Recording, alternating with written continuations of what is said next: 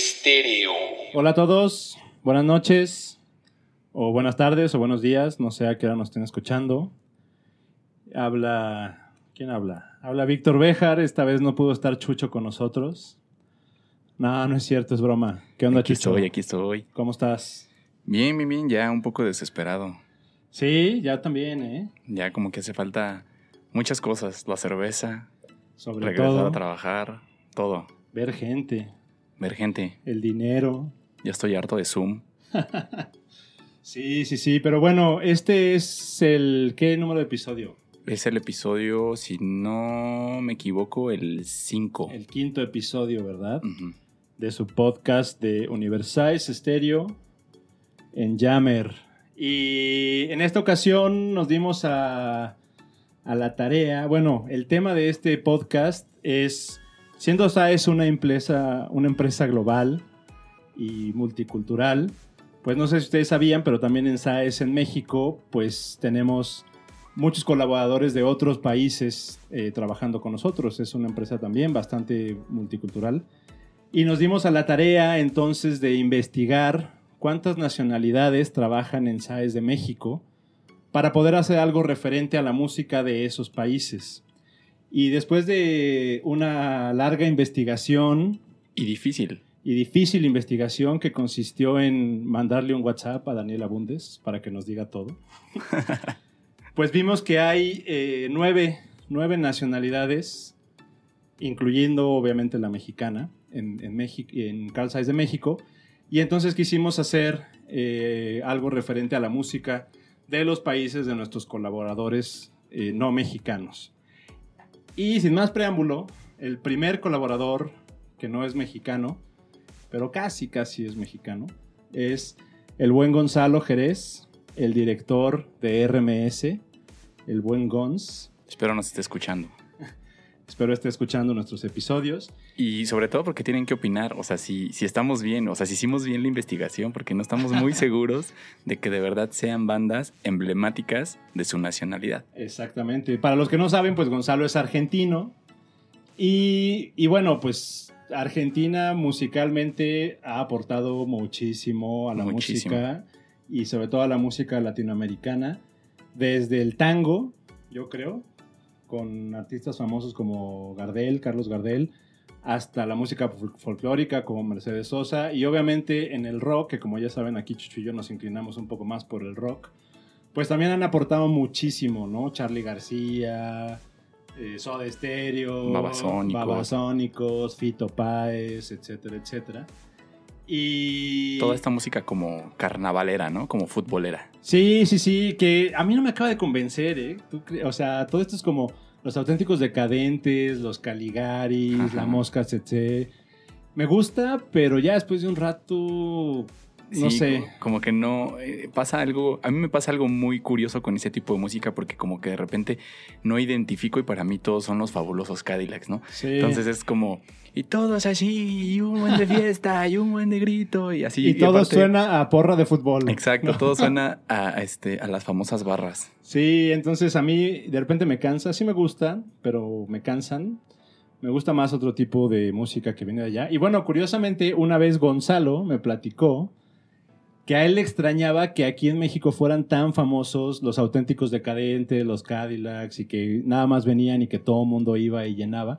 Y él me decía que en Argentina eso era como la música que oías de chiquito, o sea, como que son grupos ya viejos, como Cri sea cri, el cri cri de allá. Sí, o sea que ya no tienen el mismo impacto que tienen aquí en México.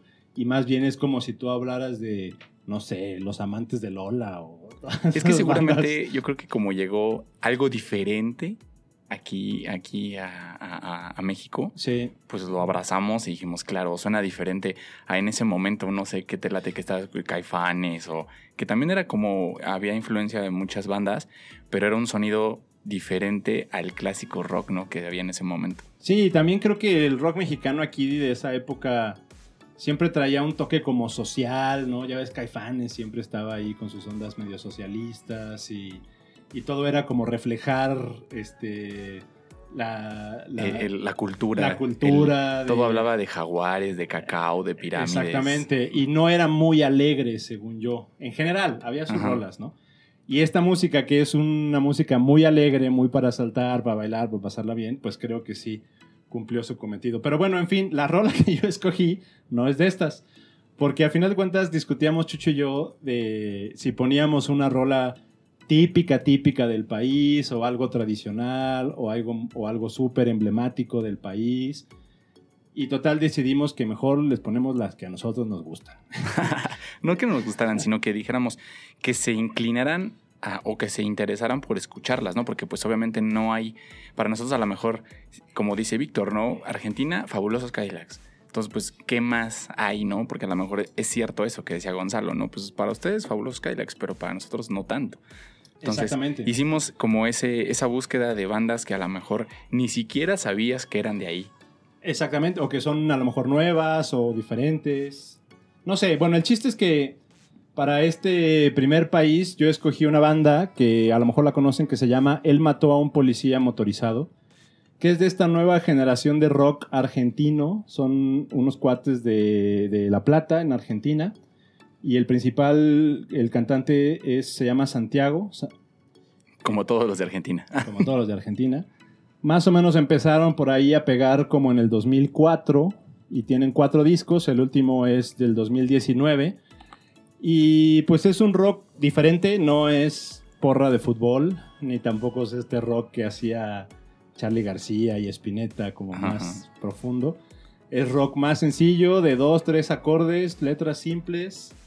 Y bueno, mejor les, pongo, les pongo un pedacito. Esta se llama Más o menos bien, que creo que está muy ad hoc para esta época. Todo va a estar más o menos bien.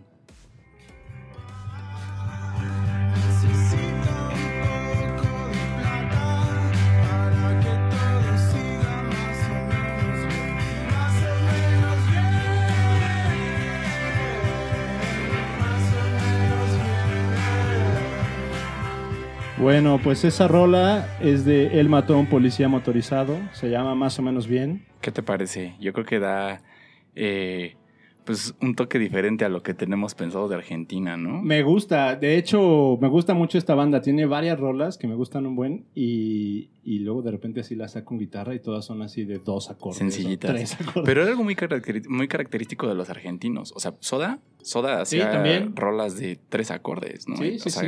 Ellos tenían como ese toque de explotar lo sencillo, el keep it simple.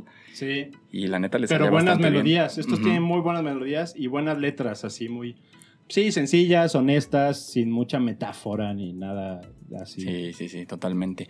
Oye, de allá agarramos un avión y nos vamos a otro continente, ¿no? Entonces, eh, el siguiente número, eh, yo creo que viene por parte de, de, Alemania y en este caso, pues pensamos en Oliver Wolf, nuestro representante de Alemania, nuestro gerente de sistemas IT, ¿no? O IT.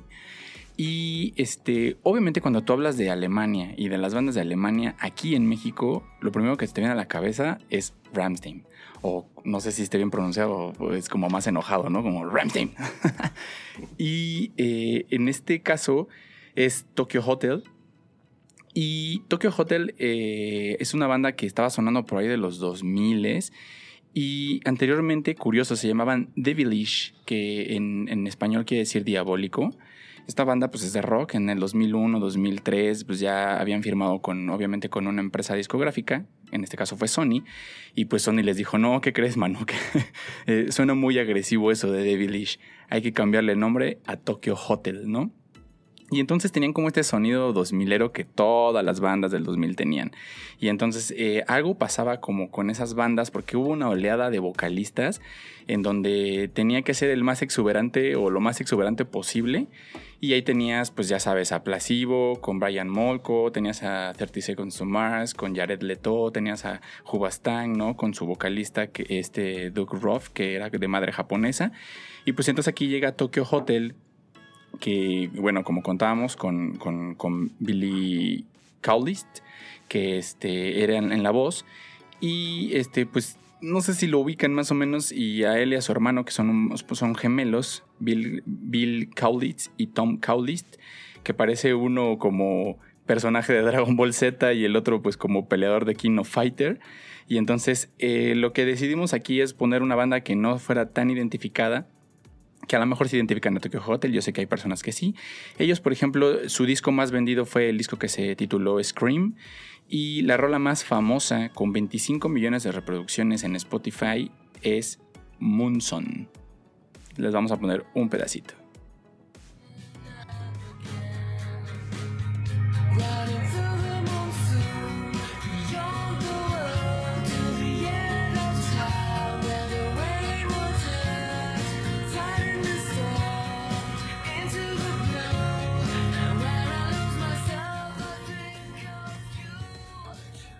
Canta una chava. Parece chava. Pero Parece no. chava. No, no, es un, es un, es un vato. Ahorita pues, va a tener que, que con sus 30 y algo. Pero sí tenía ahí una, una voz bastante melodiosa, ¿no? Y femenina. Y femenina. Muy bien, está buena, ¿eh? Yo no lo- había escuchado el nombre del grupo, pero la verdad es que nunca les he entrado. Sí, Suena es bien. que como que ya no nos tocó, yo creo. O sea, sí pasaron, pero ya no le dimos la oportunidad. Ajá, exactamente. De ahí, ¿cuál te seguiría? Eh, bueno, eh, el siguiente es Colombia. Para los que no saben, hay un ingeniero de servicio en RMS que es Diego González Restrepo, que es colombiano. No tengo yo personalmente el gusto de conocerlo, pero sí lo ubico. Y bueno, Colombia también ha aportado, y aquí en México, muchísima, muchísima música, ¿no? Y hay muchísima influencia de, de- de la música colombiana. Hablando del rock, bueno, desde el, obviamente, Shakira, Ah, claro. Juanes, Sí. Carlos Vives. Sí, como O es que tienen una gran variedad porque saben cómo mez- mezclar sus raíces con, con lo pop, con lo Ajá. comercial, ¿no? Sí, para el pop sí, sí le han dado bien. En el rock a mí me gustaba mucho a Terciopelados. Creo Ah, que es la banda que más me gustaba.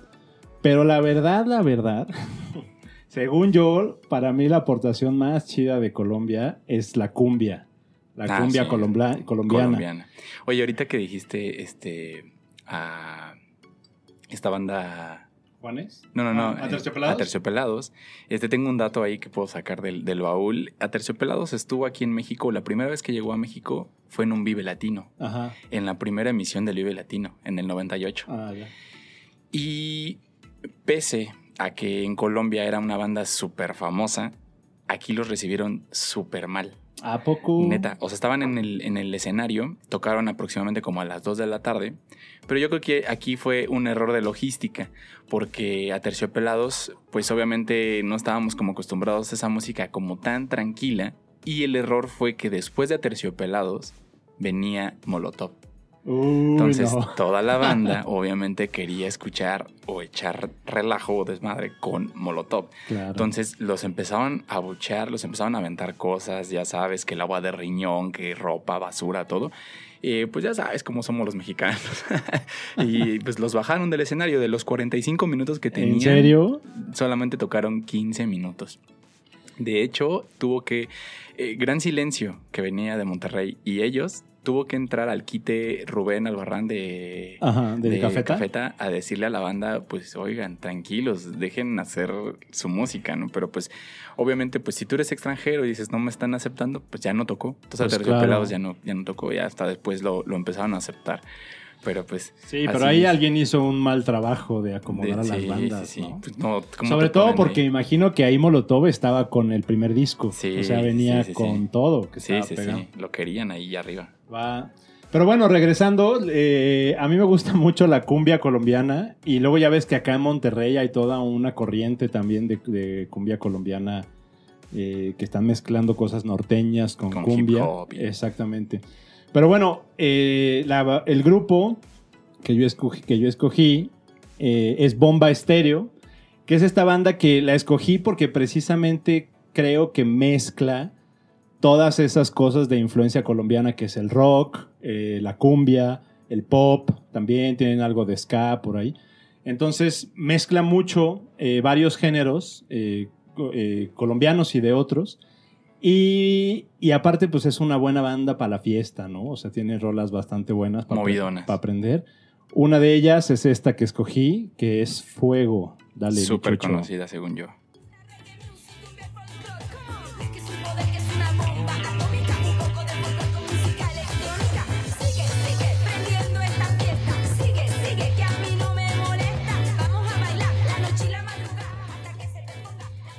Ustedes no ven, pero aquí Víctor ya está bailando y todo. Esta la ponen en cualquier fiesta y se prenden. Sí, es como con la que empiezan el. Después del precopeo, ponen a bomba estéreo y ya de ahí se Se sueltan. los garantizo. Totalmente. Diversión garantizada. Eso fue Bomba Estéreo de Colombia y nuestro compañero, dedicado a nuestro compañero Diego González, ingeniero de servicio de RMS de Colombia. Excelente. Ya después que nos comenten ahí en el Jammer si le atinamos, o igual y nos dicen así de, nah, hombre, esa música ya es bien chafa. Sí, esa música ni se oye acá. que llega a pasar, ¿eh? Pero bueno. Sí, seguramente, pues si ya ves que Maná es famoso en Rusia, Ah, sí, es cierto. entonces Nuestro YouTube. es como nuestro Nuestro YouTube. YouTube. Oye, y nos quedamos en el mismo continente. Dale. En el mismo continente. Y este es, es, es el momento de hablar de nuestro gerente nacional de ventas de, de OPT, de Oftalmo, de Diego Muñoz. Y yo sé que a Diego le encanta salir en nuestros capítulos, aunque le da pena, pero le encanta. Ya que esto se libere, lo vamos a invitar a grabar aquí. Que no es el este- único venezolano, ¿eh? También Ah, sí. está Daniel Duarte, otro, eh, bueno, es, creo que él está en contratos de servicio de RMS también. Sí, hay Es- bastante venezolano. Es, ¿eh? venezolano también. Y de Venezuela, eh, yo, yo quise meter a los Amigos Invisibles. Esta banda que también Obvio. llegó aquí a mover y a poner a la fiesta, ¿no? Fíjate que era curioso porque esta agrupación que se forma en el 2001, eh, ellos comentan que estaban como cansados del sonido que se estaba escuchando en ese tiempo en su país, ¿no? Porque pues todo estaba, todo mundo en, en- en Venezuela estaba soltando la lágrima con Franco De Vita, con Ricardo Montaner, entonces... Franco de Vita es venezolano. Sí, ¿A poco no sabía? Ajá. Y entonces pues dicen, ¿sabes qué? Vamos a, a- a- decidimos meter ciertas influencias que traíamos y ellos catalogan su género como dance indie rock, ¿no? Entonces es un sonido bastante divertido. Si, si, si tú decides ponerle amigos invisibles a tu banda, pues eso quiere decir que, que- que es una banda chida, ¿no? Una banda de fiesta, una banda cotorra. Y curioso, el nombre del libro viene de, perdón, el nombre de la banda viene de un libro de Arturo Uslar Pietri, que es un politólogo venezolano, que tiene un libro que se llama Amigos Invisibles, y pues de ahí lo, lo jalaron, ¿no? A pesar de lo que todo el mundo creería que su rola más famosa es esta de mentiras, eh, que yo no, este, esas son puras mentiras, esa noche yo no andaba, y pues no, no es así. Su disco más vendido fue en el 2009, el disco que, que- se llamaba eh, Commercial, y la rola más famosa eh, se llama La que me gusta, y es la siguiente rola. Dale. visto una vez, no creas que te persigo, que estoy obsesionado de hace días. Yo vine porque estás aquí, me dijo alguien que estaba allí y sabe que te vi y enloquecí. ¿Cómo se llama este disco? Se llama Commercial. Este no lo he escuchado, creo. Dale like para que te lo lleves. Fíjate que curioso porque yo tenía en un papel a los amigos invisibles como esta música dance o como para echar también relajo. Y esta es como de comercial de, de Uber Eats, ¿no? Así como de estos comerciales que te salen ahí en YouTube para Sí, que le sí, sí. cambies. Así es la música de los amigos invisibles. Y A mí esto me gustaba mucho el primer disco. Bueno, no sé si es su primer disco, pero el primero que pegó aquí. Que es uno como de moradito y con triángulos. sí, donde viene bueno. mentiras. Ajá. No, no, no. Ah, ¿no? Antes, mucho antes. Ah, sí. Que era como bien funk. Luego voy a buscar una rola de ellos, las que eran famosas en mi época. Actualmente siguen activos los Amigos Invisibles y esta canción que les acabamos de poner que se llama La que me gusta cuenta con 53 millones de reproducciones en Spotify. Entonces, pues quiere decir que pues sí le late a la banda, ¿no? Después de ahí, ¿a dónde nos vamos, Vic? Nos vamos ahora sí lejos, lejos, lejos. Y esto es, eh, es algo y alguien de SAES que la verdad yo ni sabía, yo sí lo conozco, he convivido con él varias veces, con Francisco Villegas, ingeniero de servicio de RMS. Pero lo que no sabía es que él es de ascendencia de Eslovaquia. Su nombre completo es Francisco Villegas Lelovsky y de Eslovaquia, ¿no? Entonces, Sí, yo también me sorprendí. obviamente no conozco nada de música de Eslovaquia, Ni yo. pero me di a la tarea de buscar, me di a la tarea de buscar y no fue fácil, ¿eh? Hay muchas cosas que a lo mejor musicalmente estaban más o menos o estaban bien, pero como no entiendo nada la letra, no, no podía decir que me acababa de gustar. Hasta que entonces di con una banda que se llama Smola Ahruski. No sé si lo estoy pronunciando bien, seguramente no. Que busqué, me metí al traductor de Google y es algo así como peras y alquitrán o, o algo Órale. así. Bueno, me metí en varios, en algunas decía peras y alquitrán, en otras decía peras y pescado. No sé cuál sea la traducción. El chiste que es con Eh, pera. Pero el chiste es que peras, sí. Y de hecho el logo de su banda es como una pera con un parche como de pirata. Y es una banda como meten rock, ska, reggae, medio pop. Eh, no tengo idea de qué traten sus letras. Pero me gustó esta rola que se llama Som Najebani, que igual la metí al traductor y la traducción dice Estoy jodido. Esa es esta rola. También para esta época. Sí, eh, es una banda que empezó en 1997, pero sigue vigente. Y como les dije, tiene, bueno, ellos mismos dicen que sus influencias son cosas como The Cure, The Clash, Bob Marley, los Ramones, Depeche Mode y hasta YouTube. Entonces, si se fijan, como de Chile, mole y ¿no? Y sí se nota eso en su música. Escuché varias rolas, unas son muy rockeras, unas son medio pesadas, unas son muy baladitas. Pero esta es la que, la que más me gustó, este, que se llama No Som Najebani de Smola a Hruski. No, no me está dando un aneurisma, estoy tratando de hablar eslovaco. No, no es un gargajo. y bueno, va más o menos así.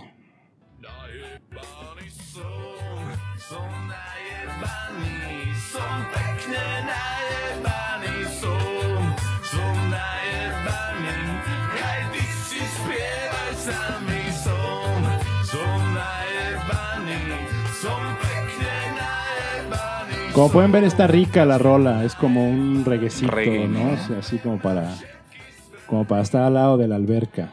¿Quién sabe qué diga? ¿Quién Y- sabe y qué si diga? el título se llama Estoy jodido, pues quién sabe. Ya quién- aprendimos una grosería.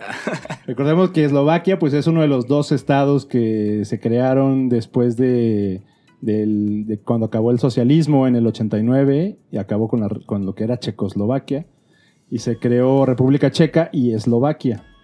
Entonces seguramente es un país que tiene una historia difícil, Muy chida. interesante, pero creo que luego todos esos países que tienen historias difíciles Sacan buenas sacan letras. buenas cosas, sacan buenas cosas, como que el, el dolor siempre es buen combustible para el arte. Oye, ¿y quién, quién, quién es nuestro colaborador que es de allá? Francisco Villegas. Francisco Villegas Ah, es, claro. es ingeniero de servicio de, de micro, bueno, de RMS. Se especializa hasta donde sé en los microscopios electrónicos. Oye, pues que nos diga si, si es cierto, ¿no? Porque ahí sí estamos... Nada, Sí. nada, o sea, no sabemos si de verdad, si es una banda que, que se escucha ya, a lo mejor tiene otras banditas ahí que, que son más sonadas. Y pues la neta sí nos gustaría tenerlo ahí como para, para, para sentirte cool en la fiesta, ¿no? Así de, ¿qué creen? Él es algo de Checoslovaquia. Sí, no, y de, bueno, de hecho, la, la banda más famosa que encontré, así por las listas y eso, es una que se llama Polemic. Pero era una banda de ska. Estaba padre, pero era muy, muy típico de ska. Curioso, ¿no? Que se mueva el ska ya. Ajá, pues sí. Está raro. Sí, sí, sí, está raro. Pero bueno, ese, ese fue mi penúltima selección. Aportación checoslovaca. Aportación. Oye, y de ahí nos vamos con nuestro líder supremo. Directamente a, a España, con nuestro director general, con Miguel González. Y bueno, España también como, como Argentina, yo creo que tiene pues para aventar. Y obviamente buscas tu música de España y lo primero que te sale es este estos compas de Los Héroes del Silencio.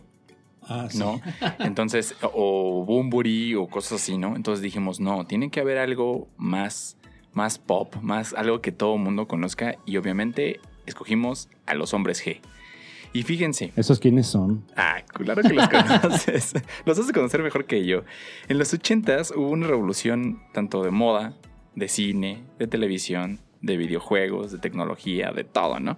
Y obviamente, pues la música también. Ahí, pues en los 80 tienes muy grandes películas, ¿no? Ya tienes ahí a, Volver al, Futuro, que pues te pintaba cómo iba a ser el, el 2015. Y en los 80s la música estaba como liderada aquí en México, o sea, lo que llegaba aquí de, eh, a México en los 80 pues era que Michael Jackson, que YouTube, Prince, Van Halen y esto por el lado angloparlante, ¿no? Mientras que en el hispano pues teníamos a no, teníamos a Parchís, a Timbiriche. Entonces era así como que una mezcla de muchas cosas bastante extrañas. Y algunas bandas que pues estaban pues bien, vaya viniendo de, de, España. Y este fue el caso de los bonitos Red Four.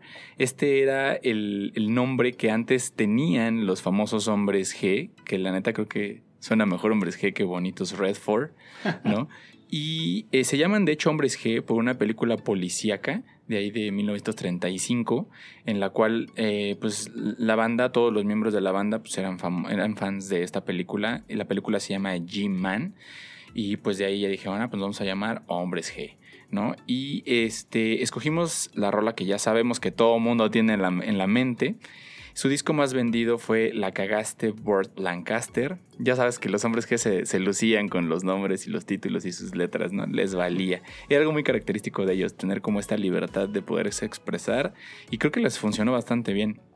Entonces, la rola que les vamos a poner antes de que les platique de ella es la siguiente.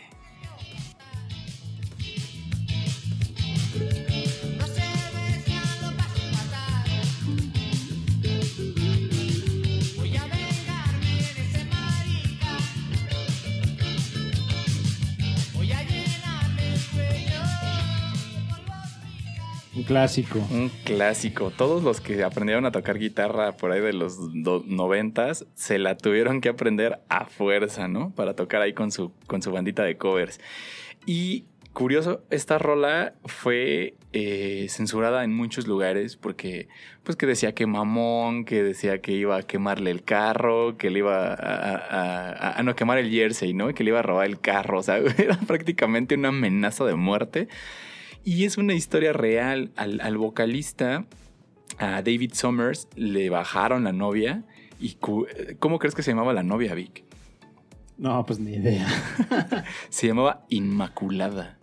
¿En serio? En serio, yo me sé que era así como... O así le decía de no, cariño. así se llamaba Inmaculada. Pues le bajaron a Inmaculada. Y pues obviamente el, el vato que se la bajó tenía... Parece albur. Sí. El, va- el vato que se la bajó tenía un, un- un Ford blanco y tenía un jersey Oh. del equipo, porque ya sabes que les encantaba andar como con los capitanes de los equipos y así. Entonces, este, pues esta rola de Devuélveme mi chica o como llegó aquí como Sufre Mamón, pues obviamente eh, es de las más sonadas en Spotify, con 170 millones de reproducciones. Y a pesar de que todo el mundo piense de que ya están en sus casas los señores descansando de la vida glamurosa, pues todavía me tocó verlos hace poco en un, este, en un festival en Puebla y de hecho están colaborando con Enanitos Verdes y así como haciendo giras como de reencuentro, como esas que hacen aquí OV7 y todos ellos. y sí está pegando, ¿eh? pues es que es puro clásico y tienen muy Sí. buenas rolas. Había una película. Yo me acuerdo, bueno, creo que había una película que se llamaba de- justo como esta rola, Devuélveme a mi chica. Y yo me acuerdo, tengo una anécdota ahí. Yo vivía en León, esto, haber sido como en el 87. Te bajaron a 88. Inmaculada. No, no, no. Y la fui a ver al cine. Me acuerdo que con varios amigos, yo tenía 10 años o algo así, y nos llevaron los papás de unos amigos. No me acuerdo ni de qué trata la película, pero me acuerdo que había una escena en un barco o en un yate o algo así, y había como una fiesta, y entonces había un momento donde todas las chavas se quitaban la parte de arriba del bikini. Y entonces salían así, y entonces a mí me daba un chorro de pena, ya sabes, como... Con tus papás ahí. Ajá, no eran mis papás, pero eran otros señores. Pero era, era esa sensación como cuando estabas viendo una película con tu papá y de repente empezaba la escena de amor. ¿Y tú? Y tú, ay, no sabes, así, voy al baño, no sabías ni para dónde voltear. Me acuerdo mucho de eso, de esta película. Y es la única escena que me acuerdo. Curiosamente. Curiosamente, la mejor escena de la película. Sí, sí, sí, todos hemos tenido ese sentimiento. Oye, de ahí nos vamos a, a- a Costa Rica, Sí. a sí, Costa sí. Rica, con, este, con Federico, con nuestro director. Y la verdad, Fede, nos costó un trabajo encontrar música de Costa Rica porque no sabíamos si en verdad eran famosos o no. Y estamos hablando de una banda que se llama Gandhi. Esta banda pues es una banda de rock. Mm, Digamos, eh, yo lo, a lo mejor es que dice rock alternativo, pero pues ya saben que rock alternativo pueden ser mil cosas, ¿no? Se forma en 1993 y se caracteriza mucho por tener como diversas influencias, ¿no? Que si música hard rock, que si ritmos latinos, obviamente pues provenientes de Sudamérica. Y es una de las bandas eh, prominentes de la historia costarri- eh, de- del rock costarricense. Y la neta, encontramos esta canción que se llama El Invisible. Y es la canción con más reproducciones en Spotify. Y la verdad me gustó bastante. ¿eh? Mira, vamos a escucharla. Yo soy el que está cuando quieres que sea. Yo soy el que se entrega, se impregna en tu piel. Estoy a tus pies a la hora que deseas. Soy espejismo fiel de tus sueños de seda. Está padre, ¿no? Sí, yo tampoco, cuando me dijiste oye, Costa Rica. música de Costa Rica, digo De así, o sea, seguramente tendrán su música regional y cosas así, Claro. pero pop mundialmente famoso, pues no.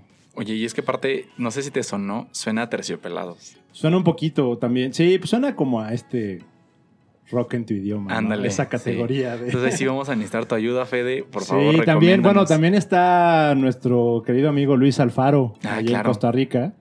Entonces, si él oye este podcast, que nos hagan algunas recomendaciones de, de música. Sé que el hermano de Fede es músico y que tiene algunos discos. Ah, súper. Tal vez Pues nos que nos recomiende la banda de su hermano. Nos debería pasar algunos discos. Sí, porque de verdad estamos en pañales con la música de Costa Rica. Sí, ahí sí. Oye, y llegando. Creo que al- estuvo más difícil Costa Rica que Eslovaquia. ¿verdad? Sí. sí, de hecho sí. Oye, llegando a la última posición. No, no, no, me falta una. Ah, ¿te falta una? Sí, Ah, dale, sí, dale. sí.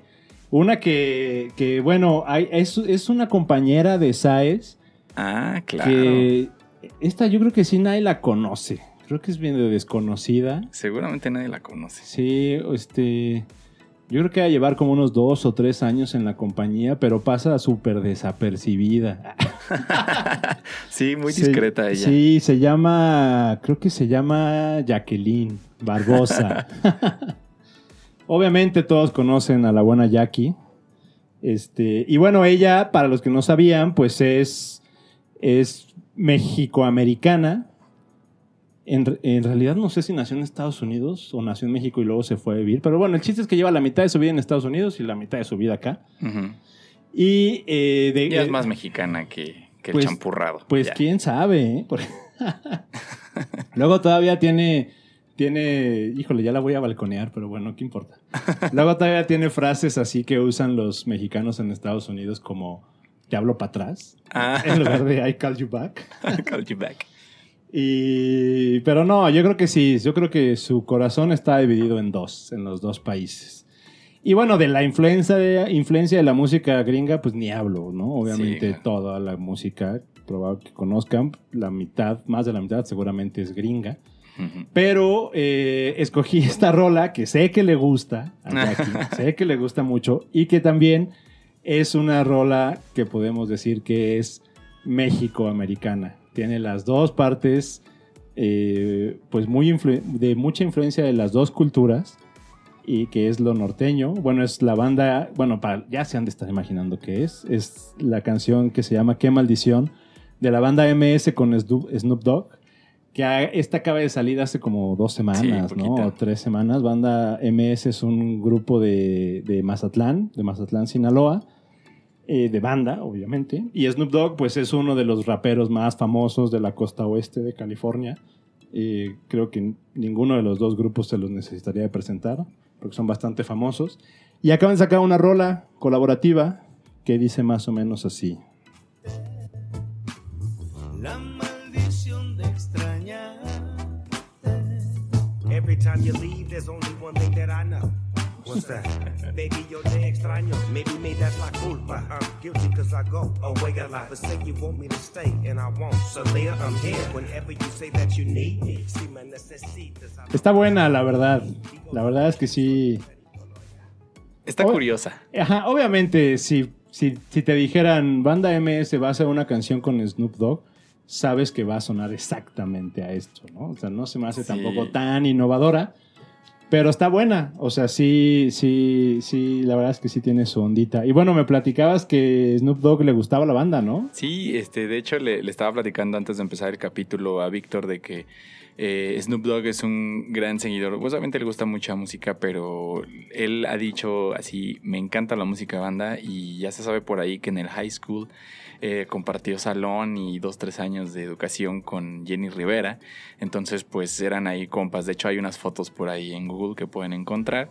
Y pues no sé, o sea, la verdad es que a mí no me cayó raro que quisiera hacer como este tipo de colaboración. Salió bastante bien, ¿eh? O sea, la neta es que Sí. eh, no sé aquí quién tuvo que buscar a quién. Pero no, y para, el, y para el mercado pocho, para el mercado Sí. mexicano en Estados Unidos. Ha de haber dicho. han de estar na- "Yeah". nadando en dinero estos cuates ahorita. Sí, sí, sí. Oye, Ahora y sí. de ahí Y ahora sí es la última, ¿no? Ahora sí es la última. Y fíjate que aquí, este, obviamente nos vamos a autorrepresentar.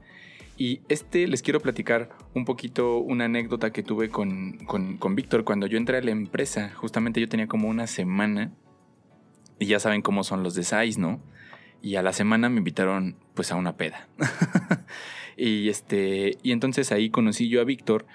Y Víctor eh, me dijo, no, una frase que se me quedó grabada para toda la vida y que, y que la verdad la voy a tener grabada mucho tiempo. Y me dijo, es que Café Tacuba es como el Radiohead mexicano. Y dije, ok. Estábamos bien, estábamos bien, Víctor, me callas. Lo bien". sigo pensando, lo sigo pensando. No, la verdad que eh, creo que al hablar de, de un representante de música rock pop, eh, y con esto quiero decir que haya llevado eh, a otros lados del mundo la música de manera orgánica, ¿no? O sea, no por las plataformas, sino que hayan ido a, a- a representar a Coachella o, o- o a, o a grandes festivales, pues obviamente Café Tacuba juega un papel muy importante. Y entonces fue curioso porque yo decía, ¿qué pasa con Víctor? ¿Por qué me está diciendo esto, no? Pero no, ya me he encontrado inclusive hasta personas que me dicen, es que Café Tacuba son nuestros Beatles, ¿no? Entonces es como de, bueno, la neta es que Café Tacuba para mí considero que son súper músicos todos. Pero a lo mejor pasó también lo que me pasó con, con, este, como con la música eh, de, de Argentina, que como que yo estaba clavado en otra onda y pasó Café Tacuba así de lado y como que no lo seguí. Obviamente me sé sus canciones, no sé por qué, son como cultura general, ¿no? Que te las tienes que saber. Y este, el nombre de la banda ya se sabe también que viene del histórico restaurante de la Ciudad de México, el Café Tacuba, que fíjate nada más que listos, ¿eh? para no meterse en broncas legales, dijeron, ah, no te preocupes, cámbiale la U por una V y listo, ya no tenemos que pagarle nada al restaurante. Pero antes se llamaban Alicia ya no vive aquí. Ah, sí. sí, ¿Has ido al Café Tacuba? sí, eh, creo que sí, sí. Hay sí, unas chiquito. enchiladas bien buenas. Sí, y entonces obviamente sabemos que todo el mundo conoce a Café Tacuba. De hecho, su disco Re fue catalogado como el mejor disco de música latina de la historia por la revista Rolling Stone. Entonces, este, el disco más vendido es este mismo disco, es Re. Y la canción con más reproducciones, con 149 millones de reproducciones en Spotify, pues es ya la famosa que todo mundo dedicó en la secundaria, Eres. Pero esa no es del rey. No, pues esta es la más famosa. Ah,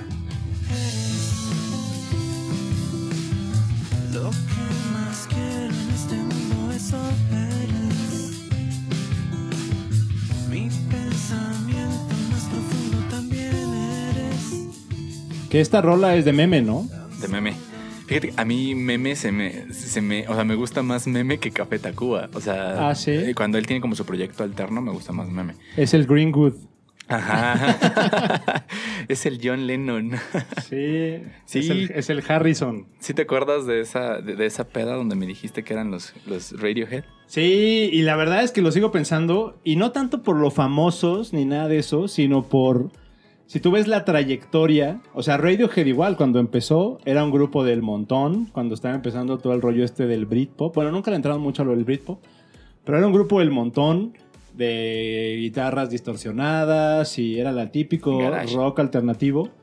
Y, y Café Tacuba cuando empezó era también una banda, pues la típica de rock mexicano, ¿no?